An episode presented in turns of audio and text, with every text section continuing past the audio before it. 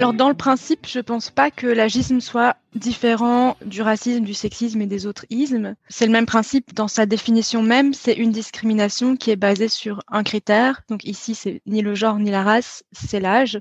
Je pense qu'il diffère dans le sens que il est moins traité et il est moins considéré comme une forme de discrimination euh, grave.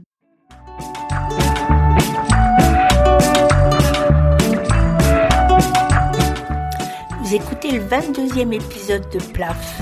PLAF, c'est le podcast dont l'objectif est de faire entendre et de combattre les discriminations dans l'emploi subies par les femmes dès l'approche de la cinquantaine. PLAF, c'est l'acronyme de Place aux femmes fortes et je m'appelle Claire Fleury, je suis retraitée, je suis passionnée par les mutations du monde du travail, je suis mobilisée contre les inégalités femmes-hommes et en campagne pour contribuer à déconstruire les stéréotypes agistes et sexistes. Je poursuis avec cet épisode la série d'avril consacrée aux stéréotypes. Alors le 8 avril dernier, nous nous sommes intéressés aux stéréotypes sexistes. Vous avez pu écouter Camille Berthereau, dont la thèse universitaire portait sur un outil de mesure des stéréotypes de genre, outil qu'elle a mis en place au sein de l'entreprise Michelin à Clermont-Ferrand. Aujourd'hui, changement de programme et place aux stéréotypes agistes. Alors quand j'ai eu l'idée de PLAF, je m'étais fixée sur les discriminations et inégalités auxquelles sont confrontées les femmes dans le dernier tiers de leur vie professionnelle. J'avais volontairement exclu de mon champ de vision les très vieilles femmes. Il faut bien dire que lors du premier confinement, l'espace médiatique avait été saturé d'images de résidentes en EHPAD que j'avais assez mal supportées. Mais les mois passant, grâce à mon podcast, j'ai eu l'occasion de faire des rencontres passionnantes avec beaucoup de jeunes femmes qui, elles, n'avaient pas les mêmes réticences. Elle s'emparait de la question de l'agisme dans sa globalité, et bien sûr j'ai été obligée de comprendre qu'elles avaient raison de faire comme ça. Alors ce sont deux d'entre elles que je vous propose de rencontrer aujourd'hui. Katerina Zekopoulos est consultante sur les enjeux du vieillissement. Elle anime le blog Coup de vieille. C'est un blog qui a comme vocation de tordre le cou aux idées reçues sur les vieux et en particulier les vieilles. Bénédicte Janssen, elle, est chargée de projet à l'association belge qui s'appelle Espace Senior. Alors bonjour à toutes les deux et un grand merci pour avoir accepté de participer à cet épisode. Catherine, est-ce que tu peux nous dire comment tu es arrivée à te spécialiser sur euh, le sujet qui t'occupe, à savoir l'agisme, et où est-ce que tu en es aujourd'hui? Pour ma part, ça a commencé d'abord au niveau personnel. En fait, j'ai vu euh, ma grand-mère, qui est euh, aujourd'hui âgée de 95 ans, se, se déprécier euh, assez régulièrement. et notamment mettre en avant le fait qu'elle était vieille, qu'elle était moche, qu'elle était inutile, etc. Et donc ça m'a fort, ça m'a fort touchée. Et puis en 2021, j'ai vu qu'il y a l'Organisation mondiale de la santé qui a diffusé un rapport sur, euh, sur l'agisme. Et donc, je me suis rendu compte que ce que je pensais être un, problème, disons, euh, euh, personnel était en fait un problème sociétal beaucoup plus large, qu'on pouvait aussi le, le, quantifier, en tout cas qu'on commençait à le quantifier. Donc, c'est comme ça que, disons, que je m'y suis intéressée de plus près, sachant que dans mes missions aussi précédentes, j'avais vu des mécaniques d'agisme à l'œuvre, voilà. Et donc où j'en suis maintenant pour répondre à ta question, donc j'ai lancé en 2021 un blog qui s'appelle Coup de vieille sur le sujet. Donc j'ai lancé ce, ce, blog et puis maintenant c'est en train d'évoluer vers un projet associatif pour aller un petit peu plus loin et pouvoir notamment porter des, des actions euh, euh, de sensibilisation euh, à l'agisme. Et puis en parallèle de ça, j'ai une activité de, de conseil euh, et de formation sur les enjeux de diversité et inclusion, donc qui rejoint aussi la question de l'agisme, puisque l'âge est une des composantes de, de la diversité. Euh, et toi, Bénédicte, comment est-ce que tu es arrivée à ton engagement pour l'agisme? Moi, j'ai plongé un peu dans le monde des discriminations euh, d'abord via euh, ma maman, qui est quelqu'un de très féministe et de très engagé dans les luttes sociales. Donc, je me suis d'abord intéressée au sexisme quand on s'intéresse à une forme de discrimination, forcément, ça débouche sur d'autres, puisque je suis intimement convaincue qu'elles sont toutes liées d'une façon ou d'une autre. Et donc, euh, voilà, je me suis beaucoup intéressée à ça. J'ai fait des recherches. Euh, j'ai écrit un mémoire sur l'imbrication euh, des différentes, différentes discriminations. Et je savais qu'après mes études, je voulais travailler dans le milieu associatif à combattre une ou plusieurs de ces discriminations-là. Et donc, après mes études, j'ai été engagée chez Espace Senior ASBL. Et euh, en travaillant donc pour euh, le droit ben, des personnes âgées, puisque c'est le sujet de l'association, j'ai découvert en fait l'agisme parce que malgré toutes euh, toutes les recherches et tout l'engagement que j'avais pu mener, j'en avais jamais entendu parler. C'est vraiment une discrimination euh, que je connaissais pas en fait. Et donc du coup, j'ai tout de suite plongé dedans et ça m'a tout de suite parlé déjà parce que c'est intéressant de, de, de aller de découvrir quelque chose qu'on connaît pas. Et puis aussi parce que à ce moment-là, dans ma vie personnelle, ça rejoignait beaucoup de questionnements. Parce que quand j'ai commencé à travailler, je venais de perdre mon grand-père euh, qui a reçu l'euthanasie. Et euh, ma grand-mère, elle venait d'entrer en euh, maison de, de, repos, donc en français IPAT, euh, avec une grave démence. Et donc forcément, il y avait aussi toute cette question personnelle de quid de la vieillesse, qu'est-ce qu'on en fait, comment on en parle, etc. Donc je pense que c'est euh, c'est vraiment euh, ces deux choses-là, un intérêt pour les discriminations et, et ma vie personnelle qui se sont rejoints et qui ont fait que j'ai vraiment tout de suite plongé dans l'agisme pour pour essayer d'en parler. je me suis rendu compte que, bah, que même dans les milieux militants que moi je fréquentais, on parle pas d'agisme, c'est vraiment une discrimination qui est pas du tout euh, pas du tout discutée. Et donc c'est pour ça que j'ai voulu euh, euh, via mon travail lancer le compte Instagram Laisse les rides tranquilles, parce que je me suis dit que c'était une première étape, c'était vraiment de vulgariser ça. et l'Instagram, ça s'y prête bien puisque c'est des visuels, des petits textes courts, que ça touche un, un grand nombre, quoi. Alors pour tout dire, j'ai eu un vrai coup de foudre pour l'Instagram de Bénédicte. Alors cet Instagram s'appelle Laisse les rides tranquilles et alterne humour, citation, témoignage et sensibilisation aux discriminations agistes. Alors donc Bénédicte, pour commencer, est-ce que tu peux essayer de nous donner une définition de l'agisme? Ben, L'agisme, c'est une discrimination euh, qui est assez comparable au racisme, au sexisme, aux autrismes. Euh, sauf que c'est pas une discrimination ni par rapport à la race entre guillemets, ni par rapport euh, au genre, c'est une discrimination par rapport à l'âge. Euh, ça a été théorisé pour la première fois en 1969 par euh, un gérontologue qui s'appelle Robert Butler et qui a vraiment défini l'agisme comme un malaise général de la société euh, envers le vieillissement. Donc c'est un rejet de la vieillesse qui donne lieu à toute une série de stéréotypes, de préjugés qui finissent par découler sur même des lois, etc., qui deviennent agistes, quoi. Alors la question que je me pose, c'est est-ce qu'il n'y aurait pas une particularité propre à l'agisme qui tient à ce que, oui, dans la réalité, le vieillissement existe bel et bien? Alors, il n'y a aucune différence biologique entre tous les êtres humains qui autorisent à justifier le racisme ou le sexisme. Par contre, bah, biologiquement, on n'est pas pareil quand on a 20 ans ou quand on a 70 ans. Euh, quel est ton point de vue là-dessus, Katerina? C'est difficile de trouver cette ligne d'équilibre entre d'un côté reconnaître l'existence d'un vieillissement comme un phénomène euh, biologique euh, qui est réel et qui a toute une série de conséquences. Donc d'un côté reconnaître cette réalité-là, et puis de l'autre ne pas pour autant enfermer les personnes dans leur âge ou dans leur statut de vieux.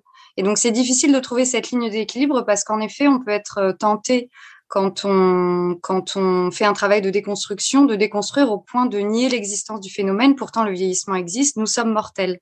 Et donc, comment faire pour trouver cette ligne d'équilibre? C'est pas facile.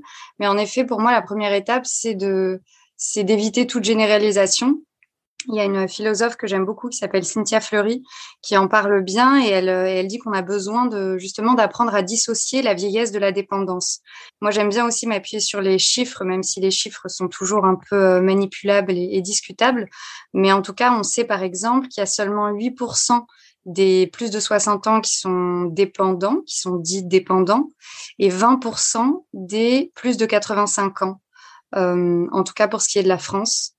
Mais en attendant, voilà, ça reste une, minorité. Le problème intervient quand de cette minorité, en fait, on va extrapoler pour dire, bon, bah, effectivement, euh, tous les vieux, tous les seniors, etc. Et c'est très, voilà, c'est très sensible. Mais, euh, mais en tout cas, c'est ce, travail aussi qu'on essaye de, de faire.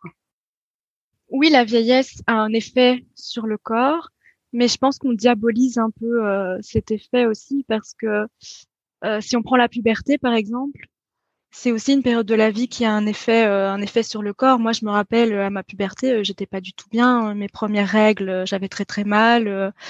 C'était aussi finalement invalidant sur dans certains points de ma vie, et pourtant c'est pas du tout perçu aussi négativement que l'effet de la vieillesse, qui est une autre période de la vie avec ses avantages et ses inconvénients, l'est aujourd'hui. Donc ce focus qu'il y a de la société sur euh, ce qu'on peut, ce que la société en tout cas appelle le mal vieillir, donc euh, c'est-à-dire toutes les personnes qui ont vraiment des graves problèmes de santé, qui euh, souffrent de démence, etc. Et le fait de le généraliser à toute la vieillesse en, la, en, en, décrétant du coup que tous les vieux sont fragiles, c'est aussi une forme d'agisme puisque c'est une forme de, de généralisation. Et puis ben les, oui les, les vieux qui sont comme ça, comme on dit je veux dire, c'est aussi une question euh, de la société de voir comment on les intègre, quoi, parce que je pense que la vulnérabilité devrait avoir toute sa place dans la société, et, euh, et c'est pas le cas aujourd'hui, et c'est pour ça aussi euh, que, que toutes ces personnes-là se retrouvent sur le carreau en marge de la société. On est dans une société hyper productiviste, euh, voilà, où tout est tout est basé sur comment on peut servir le capital et et les personnes qui qui ne rentrent pas dans ce système-là sont forcément rejetées, quoi. Alors je comprends ce que tu veux dire quand tu soulignes que la place réservée aux personnes âgées est liée à la place réservée dans la société à tous ceux qui ne contribuent pas directement et à 100% à l'activité économique.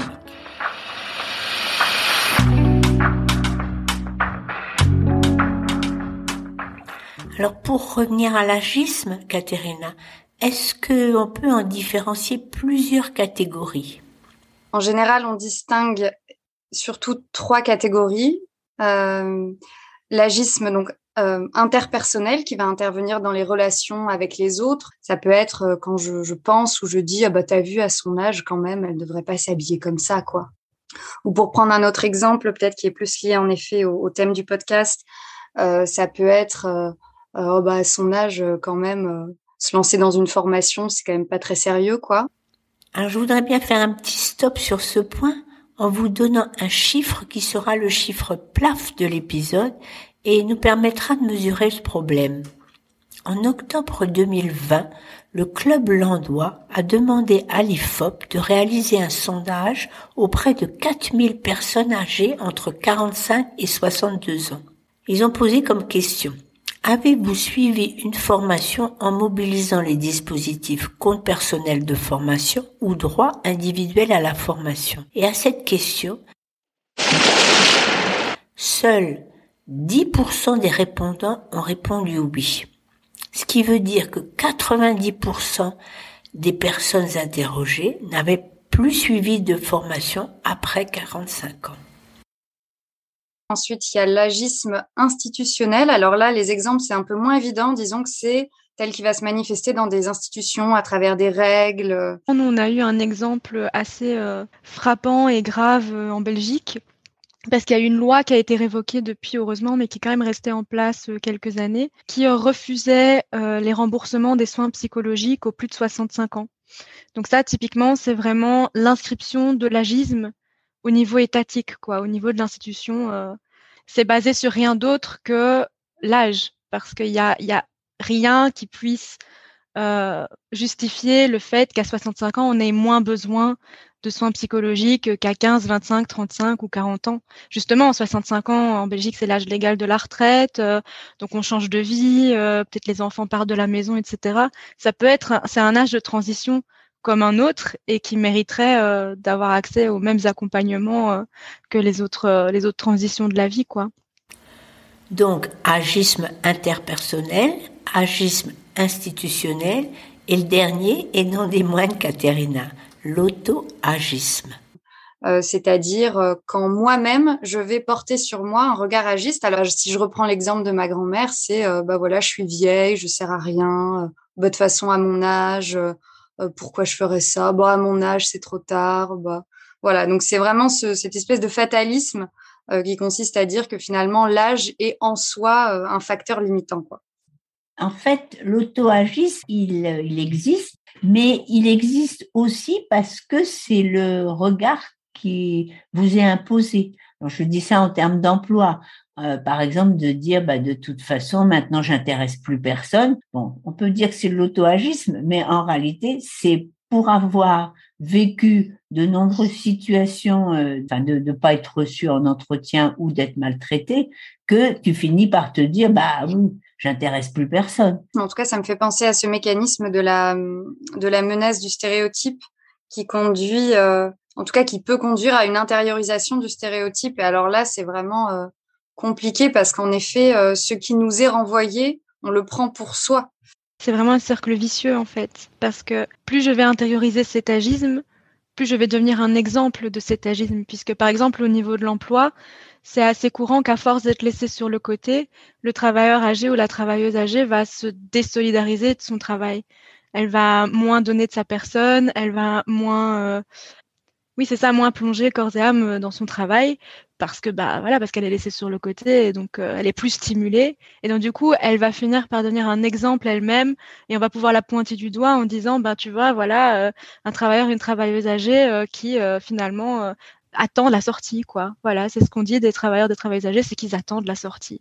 C'est ce qu'on appelle la prophétie autoréalisatrice, ça, ce que tu viens de nous dire là? C'est ce mécanisme qui est très puissant du coup, puisque si, on, si je suis moi-même convaincue que je ne mérite pas d'être formée, que euh, je suis trop vieux ou trop vieille pour trouver un travail, que euh, j'ai passé l'âge euh, pour commencer un, nouveau métier. Voilà, et ben effectivement, là, je me, je me limite moi-même, et alors là, c'est doublement difficile en quelque sorte.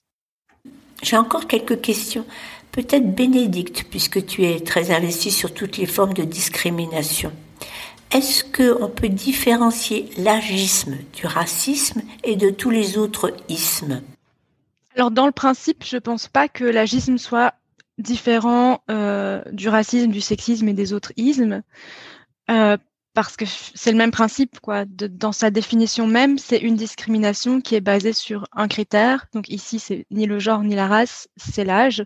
Donc dans son principe, pour moi, il est le même, mais je pense qu'il diffère dans le sens que il est moins traité et il est moins considéré comme une forme de discrimination euh, grave. D'ailleurs, la preuve, c'est que mais moi qui suis engagée sur les autres formes de discrimination, j'avais jamais entendu parler d'agisme. Et, les groupes militants eux-mêmes qui luttent contre euh, le sexisme, racisme, homophobie, etc., font souvent preuve d'agisme. On voit par exemple dans les milieux, euh, dans les milieux queer, dans les milieux LGBT, il y a aussi énormément d'agisme. Euh. donc, je pense que c'est ça la, différence la plus profonde. Et puis peut-être aussi que l'agisme se renforce et s'est implémenté un peu plus tard parce que dans l'histoire, le vieux avait un meilleur statut à l'époque qu'aujourd'hui, je pense. Donc, euh, ce qui était ni le cas de la femme ni euh, de la personne de couleur. Euh. donc, historiquement, dans son histoire, je pense qu'il est différent, mais pas dans son principe. Il y a quand même quelques différences quand même qu'on peut mettre en avant même si en effet la mécanique de généralisation et de simplification, etc., est, la même et on retrouve les mêmes euh, logiques, euh, c'est le fait que euh, on est potentiellement tous des vieux en devenir ou des vieilles en devenir, donc ça concerne une portion de la population qui est mouvante, là où pour ce qui concerne le racisme et le, sexisme, c'est des, voilà, des, des catégories de la population qui sont plutôt stables dans le temps.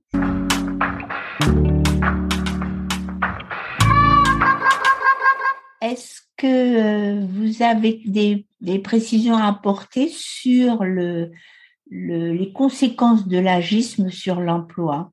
En préparant euh, ce, podcast, je suis tombée sur une étude que j'avais euh, pas encore lue et qui m'a énormément euh, choquée. Alors c'est une étude qui date de 2012 et qui s'est menée donc euh, en Belgique, mais je pense qu'elle serait toujours d'actualité aujourd'hui. Donc ça a été mené par UNIA, qui est notre euh, centre pour l'égalité des chances en Belgique. Et en fait, ils ont répondu à 100, 100 offres d'emploi à travers la Belgique avec le même CV, mais en changeant simplement l'âge de la personne. Donc, il y avait un CV de 30, où la personne avait 35 ans et un CV où la personne avait 47. Et les résultats de l'enquête, c'est que la, le CV où la personne a 47 ans a été invité huit fois moins à une interview de recrutement que la personne euh, qui en avait 35, alors que ce sont les mêmes CV, donc avec les mêmes compétences, etc. Donc c'est assez flagrant euh, que oui, les employeurs et les employeuses ont des stéréotypes agistes euh, qui qui qui, qui empêchent même le recrutement, quoi. Donc c'est pas seulement quand la personne est déjà, alors il y a de la quand la personne est déjà sous contrat au sein même de son travail quand elle avance dans sa carrière, mais même dans le dans le, les toutes premières minutes, on va dire, euh, de l'employabilité, donc le recrutement, il y a déjà de l'agisme, quoi. Alors, j'ai jamais entendu parler d'un testing de ce nature en France. Alors, le fait que ça fait dix ans que l'ONIA a fait cette étude et que, à ma connaissance, il n'y en a pas en France, ça va tout à fait dans le sens de ce qu'on dit depuis le début. À savoir que l'agisme est une discrimination très mal documentée et très mal prise en compte. Et en plus, je me repose encore une autre question. Je me demande bien ce que donnerait une enquête équivalente aujourd'hui, aujourd'hui où le tri des CV est fait par des robots. C'est vraiment dommage qu'on ne dispose d'aucun testing pour euh, traquer les éventuels biais agistes inclus dans les algorithmes.